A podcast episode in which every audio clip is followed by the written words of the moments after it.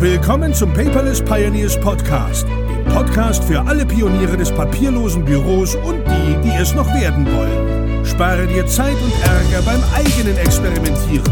Das hat dein Gastgeber André bereits für dich getan. Also lehn dich einfach zurück und genieße die Show.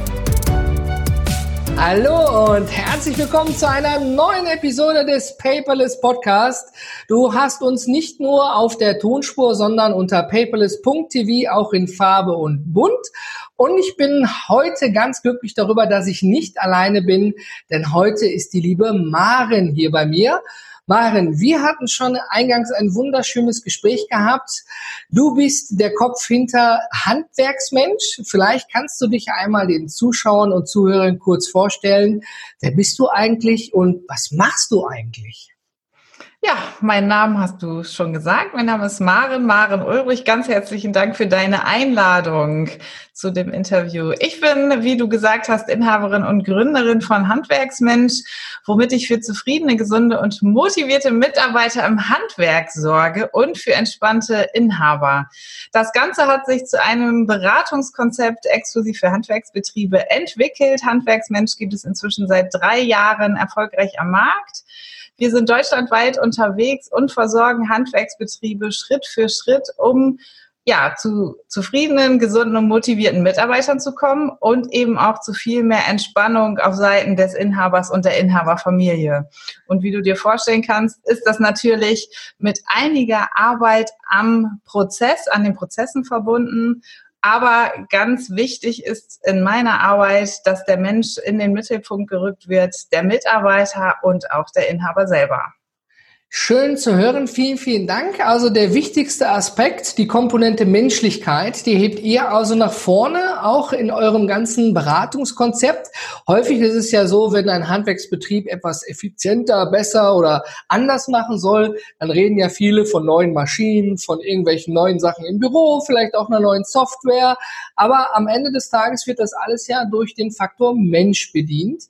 Und ähm, ich glaube, wenn der Mensch unmotiviert und unglücklich ist, dann fliegen schnell die Krankenscheine rein. Es wird nicht mehr so gearbeitet mit viel Verstand und Bedacht, sondern nur noch nach Stempeluhr, morgens einklocken, abends ausklocken.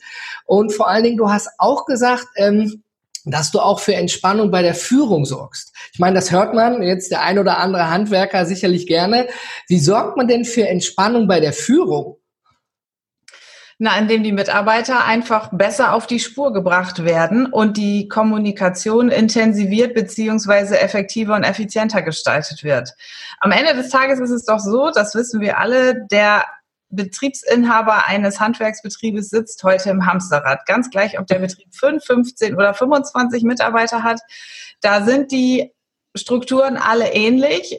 Sie rödeln und rodeln. Die Mitarbeiter sind mitunter mal krank, sind demotiviert, sind einfach nicht in der Spur, verweigern die Arbeit oder machen sie einfach schlicht nicht so, wie der Inhaber das vorgibt oder wie die Führungsmannschaft das vorgibt. Und da ist Handwerksmensch einfach der richtige Partner, um da Schritt für Schritt für Lösungen zu sorgen. Und in der Regel beginnt es damit eben, die Informationsprozesse zu optimieren und den Kommunikationsaustausch zwischen Inhabern, Führungskräften und Mitarbeitern zu optimieren und zu intensivieren vor allen Dingen.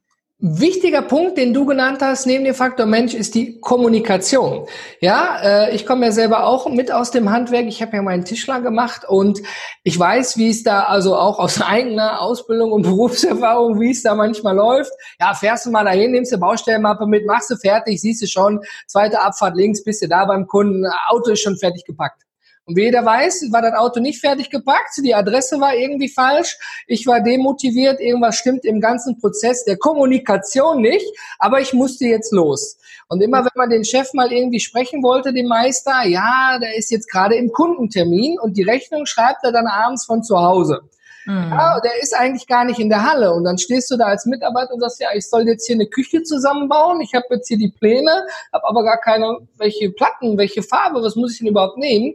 Ich glaube, da gibt's wahrscheinlich verdammt viele Sollbruchstellen, weil es läuft ja. Wir wissen ja, Handwerk hat zu wenig Personal und zu viele Aufträge.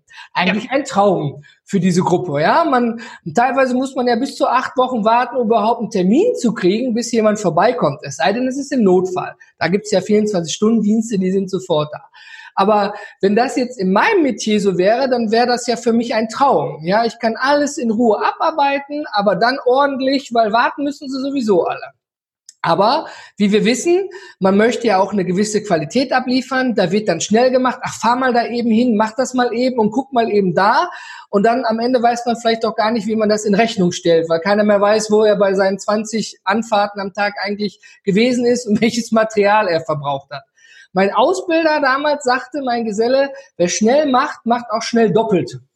Ja, und ich glaube, da erkennt sich auch jeder wieder, wie oft fährt man dann zwei, dreimal zur gleichen Baustelle Vielleicht einmal, weil der Kunde was hat und zweimal, weil man selber irgendwo im Vorgang irgendwas falsch gemacht hat. Und ähm, wenn ich mir jetzt vorstelle, ich hätte jetzt ganz fiktiv, ja, äh, Gedankenpalast bauen wir auf. Ich habe die Tischlerei Nünninghoff. Ich war erst alleine, dann sind wir zu dritt, jetzt sind wir zehn Leute. Mein Unternehmen ist gewachsen und ich merke, ich muss mich jetzt zurückziehen. Ich mache beim Kunden eigentlich nur noch die Kommunikation und die Angebote, aber selber aktiv beim Kunden irgendwas festschrauben, tun und machen und Tischlern tue ich nicht mehr.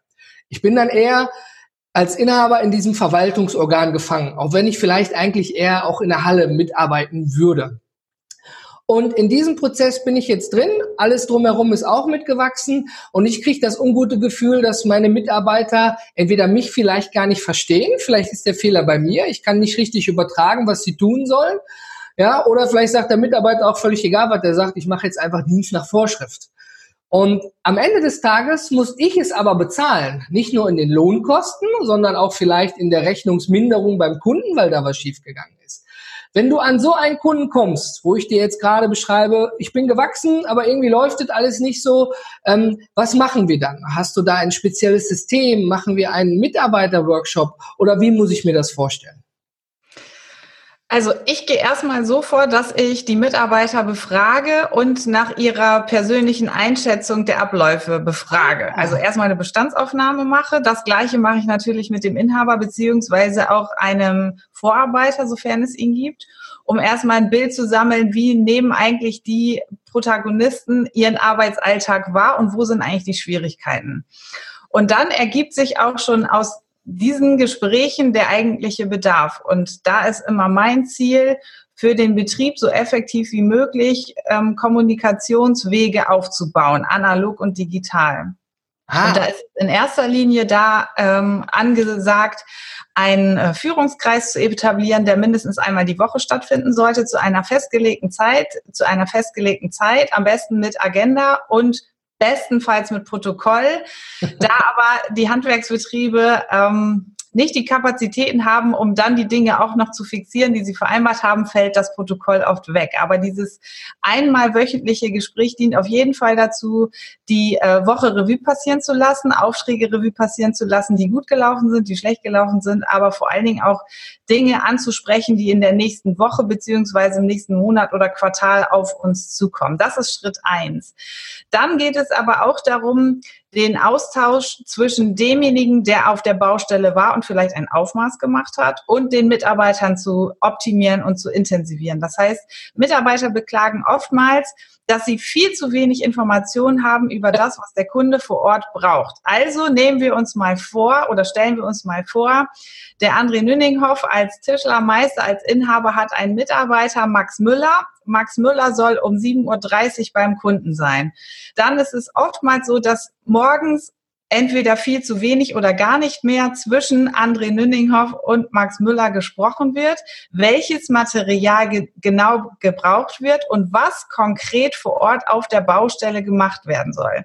Und da versuchen wir auch je nach Betrieb einfach die Kommunikation zu optimieren. Das heißt, Besprechungen einfach zu etablieren. Ich habe zum Beispiel einen Baubetrieb, da werden jeden Morgen inzwischen Früh, äh, Frühbesprechungen gemacht nicht nur zwischen dem Inhaber beziehungsweise dem Vorarbeiter und dem einen Mitarbeiter, sondern ganzen Teams, damit nicht nur die einzelnen Teams informiert werden, was auf der Baustelle vor Ort passiert am gleichen Tag beziehungsweise in den nächsten Tagen, sondern auch um alle Teams untereinander zu informieren, damit die Teams untereinander auch wissen, was macht das andere Team. Denn oftmals, das haben wir gerade im Gespräch schon rausgehört, kommt es zu Krankmeldungen, kommt es zu Ausfällen und äh, dem Abzug von Mitarbeitern von Baustelle A nach Baustelle B.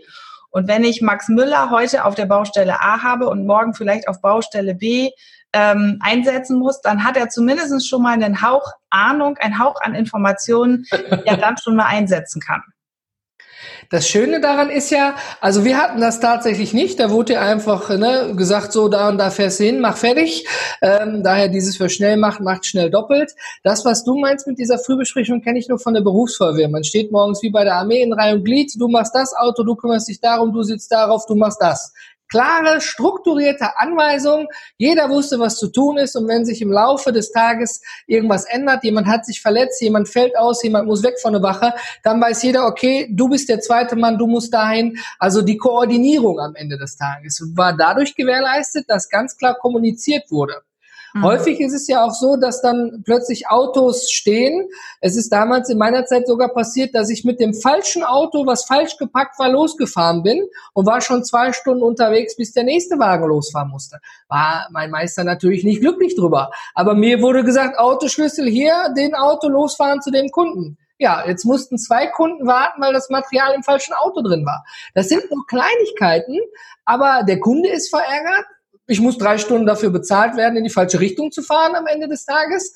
Also im Prinzip sind das ganz viele Punkte, die sich in sich zusammen ein Netz ergeben aus Fehlern. Und wenn du eben einschreitest in der Kommunikation, ganz klar sagst, hier machen wir harten Cut, dies, das, dies, jenes, ähm, dann denke ich, dass mir am Ende des Tages damit doch sehr weit geholfen ist.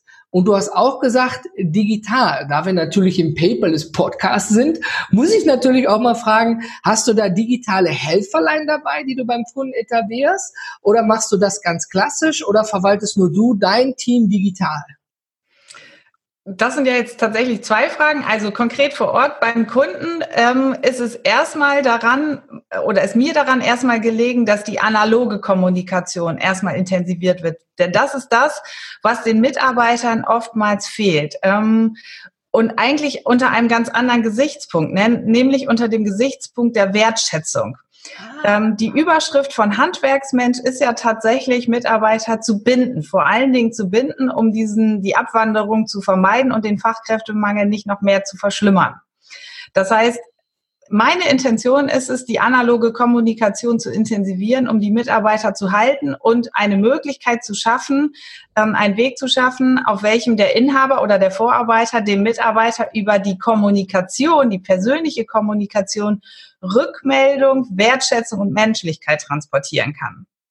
Und wenn das wunderbar funktioniert, dann ist natürlich der nächste Schritt, das Ganze auch digital abzubilden. Und dann schaue ich einfach, welche Partner gibt es vor Ort, was braucht tatsächlich der Kunde vor Ort, welche Apps nutzt er schon, ähm, welche digitalen Endgeräte sind überhaupt schon im Einsatz ähm, oder sind auch schon alle Teams, alle Mitarbeiter ausgestattet.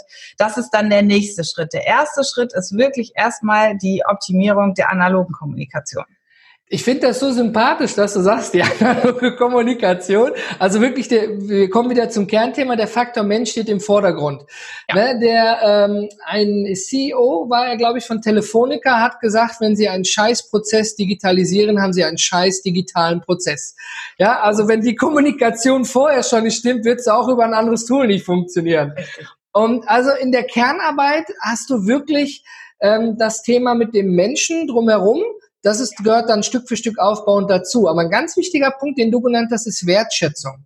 Ich habe ganz häufig in, in unseren Workshops festgestellt, dass Mitarbeiter tatsächlich dieses Gefühl haben, was vielleicht gar nicht von der Führung so gemeint ist, ist ja auch im stressigen Alltag, ähm, dass ihre Arbeit, ihre Tun und vor allen Dingen auch ihre Ideen nicht wertgeschätzt werden. Ja. Jeder weiß, man hat vielleicht eine Blitzidee, ich sage immer Gehirnfurz dazu und sagt, oh, ich könnte jetzt äh, super etwas anders machen, wenn wir die und die Maschine hätten. Geht zum Chef, sagt, hey Chef, ich habe da eine Idee, die und die Maschine, könnte ich in zwei Stunden schneller fertig sein. Chef guckt, 8000 Euro machen wir nicht, dem hat sich erledigt.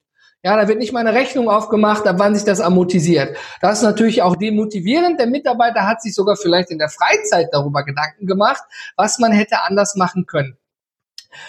Kommen wir zurück, wenn die Kommunikationswege gestrafft sind, es eben klar ist, wie ich mein Team dazu motivieren kann, wie ich sie wertschätze, wie ich sie führen kann und wie ich klar kommunizieren kann. Dann kann man das noch in ein digitales Paket packen. Dann habe ich ja den einen Team, hast also diesen einen Teambereich. Wie sieht das denn für dich mit dem Team Büro aus? Weil Büro ist ja doch immer noch auch in der Kommunikation immer ein bisschen anders als die Leute, die beim Kunden sind. Ist das auch noch ein besonderer Härtefall? Härtefall würde ich jetzt vielleicht nicht sagen, aber natürlich ähm, sind das schon, wenn du so möchtest, zwei Lager. Also wir haben einmal die in der Regel Jungs, Monteure beispielsweise, die draußen vor Ort die Arbeit beim Kunden machen. Wir haben auf der anderen Seite das Büro. Manchmal zählt der Chef mit dazu, manchmal nicht. Und gegenseitig gibt es natürlich Erwartungen an die Zusammenarbeit. Auch wenn Büro und Monteure oder gewerbliche Fachkräfte primär nicht zusammenarbeiten vor Ort für den Kunden, ähm, muss aber das Büro natürlich ähm, veränderte Auftragszeiten an die Monteure kommunizieren, braucht aber auf dem Rückweg auch die Stundenzettel, die Wochenberichte. Da gibt es schon gegenseitige Erwartungen und auch da scheitert Kommunikation oft.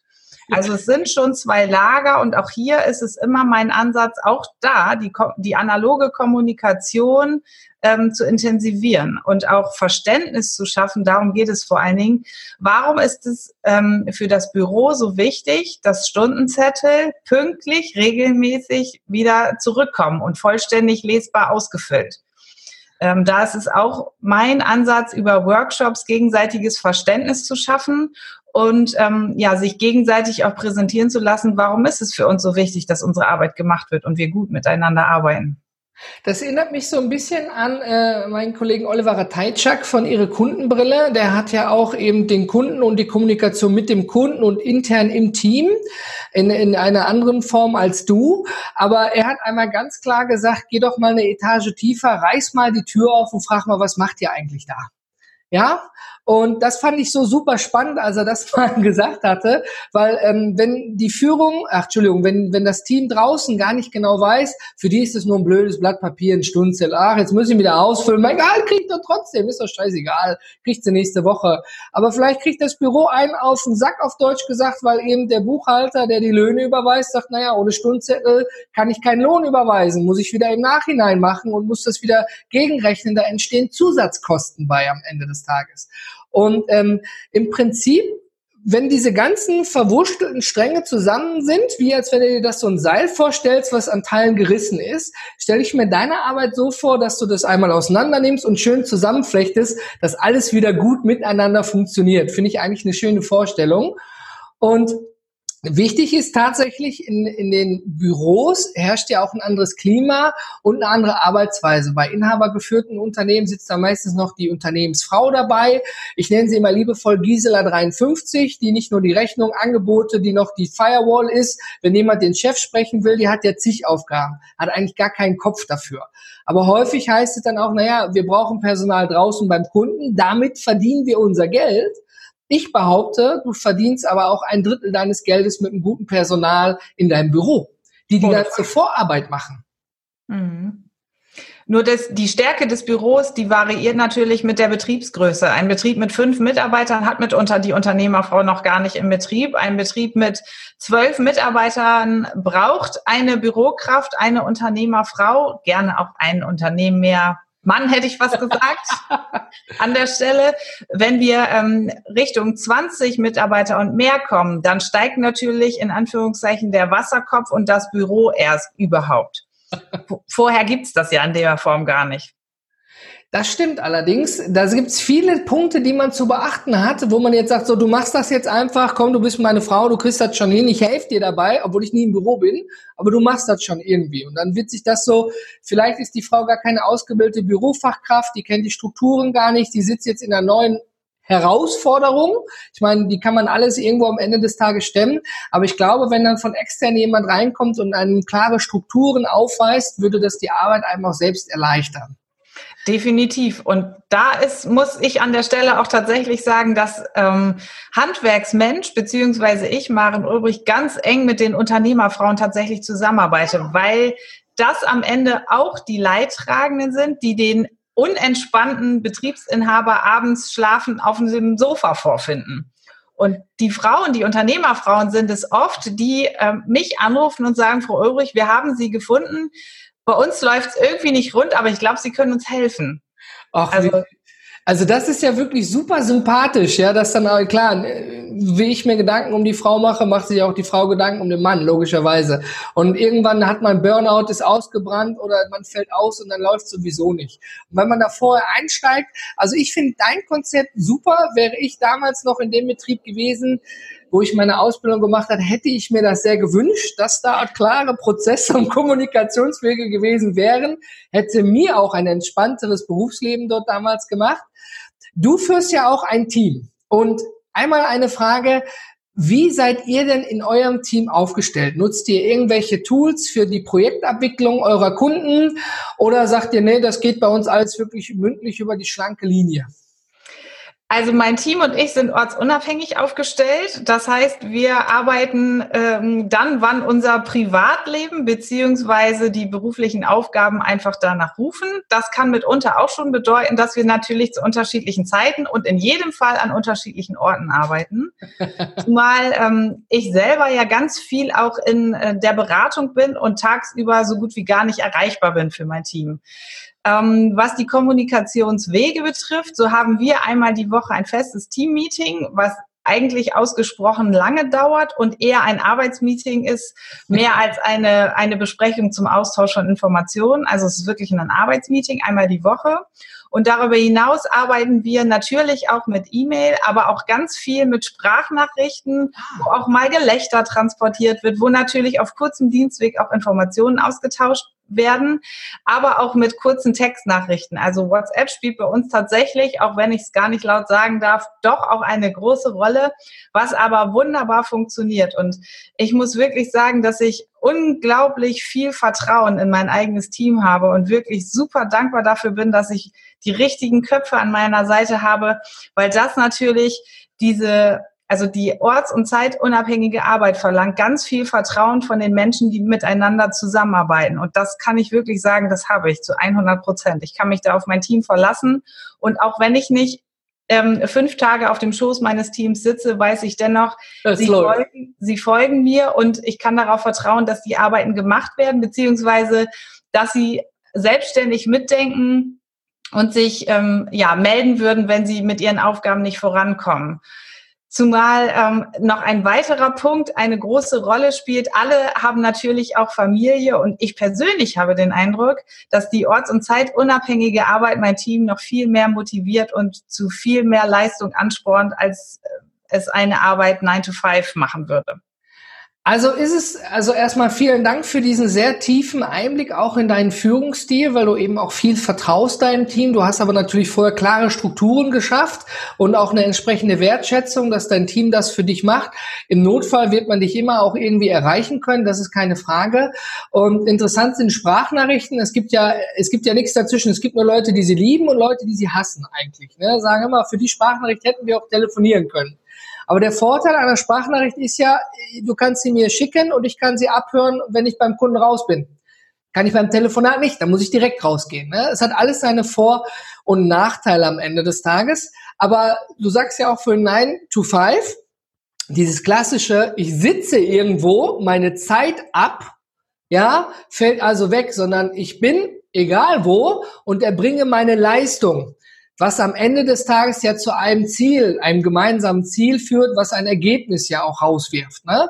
Und also du bist da wahrscheinlich, sonst korrigiere mich eher die Verfechterin, die sagt, hör mal Leute, es gibt ganz viel Vertrauen, es gibt natürlich auch Arbeitsverträge, Arbeitszeiten, Überstunden, gar kein Thema, aber es geht nicht darum, sich wie eine Arbeitsbiene in die Wabe zu setzen von neun bis fünf und in dieser Wabe zu denken, sondern wirklich out of the box, leistungsorientiert und fertig.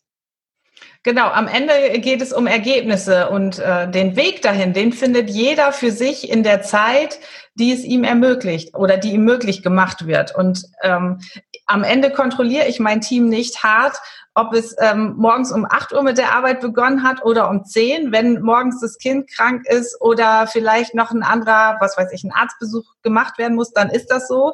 Ähm, weil ich aber auch zu 100 Prozent darin Vertrauen habe, dass mein Team genau weiß, wenn es auch mal drauf ankommt, dass vielleicht auch abends um 23 Uhr noch mal etwas gemacht werden muss. Ja. Da kann ich mich auf der anderen Seite auch drauf verlassen. Und das ist, natürlich besteht es ganz viel aus Geben und Nehmen und vor allen Dingen aus ähm, aus Vertrauen. Und ich glaube, das meine ich zumindest mir anmaßen zu können, dass ich auch meinem Team auf diese Art und Weise ganz viel Wertschätzung zurückgeben kann. Ich mache damit auf jeden Fall ganz tolle Erfahrungen. Das Schöne daran ist ja wirklich, der mag der eine oder andere sagen, oh mein Gott, nein, nicht im Leben, wenn ich das nicht kontrolliere. Es gibt ja diese Control Freaks, jeder hat ja gewisse Charaktereigenschaften. Ohne mich läuft ja gar nichts. Ich sage immer Thema Gletscherspalte. Wenn der Chef, die Chefin da reinfällt, muss der Betrieb ja trotzdem laufen irgendwie. Und ähm, ich glaube, das Konzept, das du fährst, ist wirklich das bessere Konzept als dieses Standard mit harter Kontrolle und drumherum. Gewisse Dinge bedürfen der Kontrolle, wenn es um viele Gelder geht und Entscheidungen, die wirtschaftlich getroffen werden müssen. Aber am Ende des Tages sehe ich das so, wir werden doch alle irgendwie fürs Denken bezahlt. Und nicht für, wenn ich, wenn ich nicht denken will, dann setze ich meine iPods auf und mache für 4,50 Euro faule Apfelsinen vom Band. Fertig, muss ich nicht lange drüber nachdenken. Solche Menschen gibt es ja auch.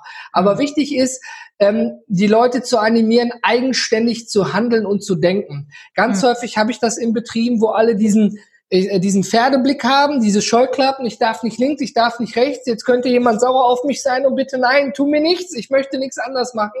Und da die Leute eigentlich so rauszubringen und sagen, hey, du darfst einen Fehler machen. Davon lernt man ja. Ja, du darfst auch wirklich mal was anderes machen und dann quasi diese Scheuklappen so gedanklich wegzunehmen. Und wenn man dann sieht, wie die Mitarbeiter aufblühen und plötzlich völlig neue Fähigkeiten entwickeln, da wird die Buchhalterin zur Social Media Beauftragten, weil sie da einfach ein Faible für hat, kriegt einen Lehrgang, bezahlt, die Buchhaltung ist schön straff organisiert, kann also zur Hälfte Buchhaltung drei Tage machen oder zwei Tage und die restlichen Tage Social Media Kanäle des Betriebs. Mhm. Also heutzutage sind da ja unendliche Möglichkeiten.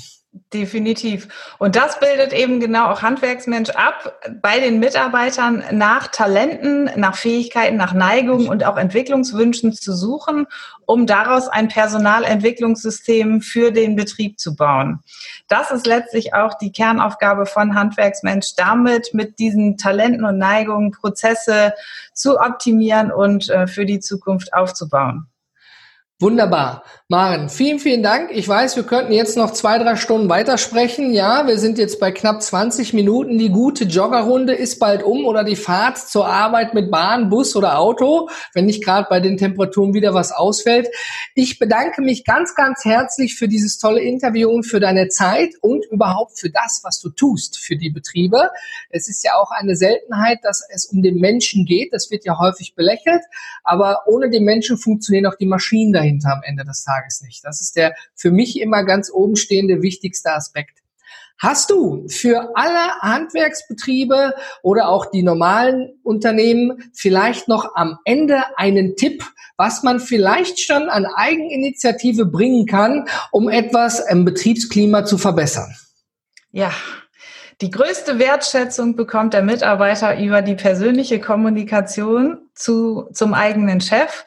Und wenn der Chef sich einfach viel öfter mal auf der Baustelle zeigen lässt und kommuniziert, ich sorge für dich und ich hinterfrage auch, was du als Mitarbeiter brauchst, dann bekommt der Mitarbeiter natürlich das, was er am, wonach er sich am meisten sehnt, die Wertschätzung. Also mein Tipp ganz klar an die Inhaber da draußen, sorgt euch um eure Mitarbeiter und hinterfragt einfach mal, welche Bedürfnisse eure Mitarbeiter doch haben.